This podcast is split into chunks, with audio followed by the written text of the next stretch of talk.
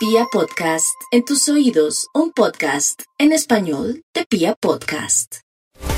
Muy buenos días para nuestros queridos oyentes, sí, así es, estamos ante una semana realmente hermosa y no me refiero a que tengamos un día menos porque yo sé que muchos de ustedes dicen, no, es que estamos aquí el día lunes, un día festivo, entonces ya tenemos solamente cuatro días para la semana, sino que me refiero a que la luna está en su fase creciente y la fase creciente de la luna es la más adecuada para concretar todo aquello que vemos que vale la pena. Es el tiempo para darle piso a lo importante y para que haya una continuidad en las iniciativas, en las acciones, en las decisiones, en los acuerdos. Y quería sobre eso también mencionarles que estamos bajo el signo de Tauro hasta este próximo jueves.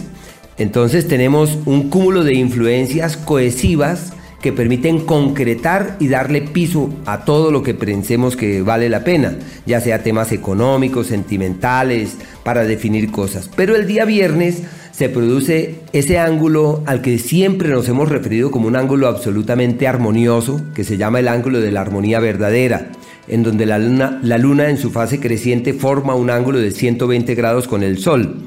Y a ese día los árabes le llamaron el día en donde todo lo que se hace abunda, progresa y crece.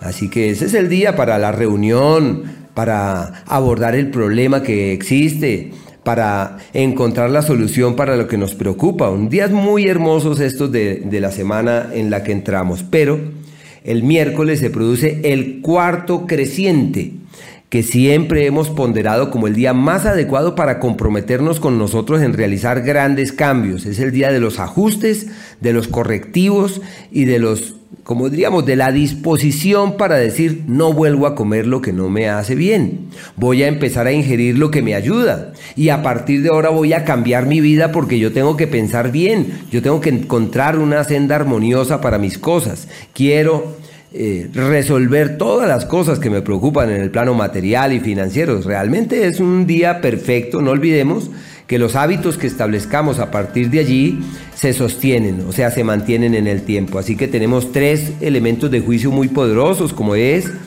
el cuarto de luna, eh, que estamos en el signo de Tauro, y que la luna está en el signo de Leo eh, lunes, martes y el día miércoles a las 4 de la tarde pasa por allá al signo de Virgo. Entonces son días para consolidar y darle piso a lo importante y entender que nosotros somos los únicos capaces de transformar nuestra vida. No podemos esperar a que la vida sea distinta para cambiar.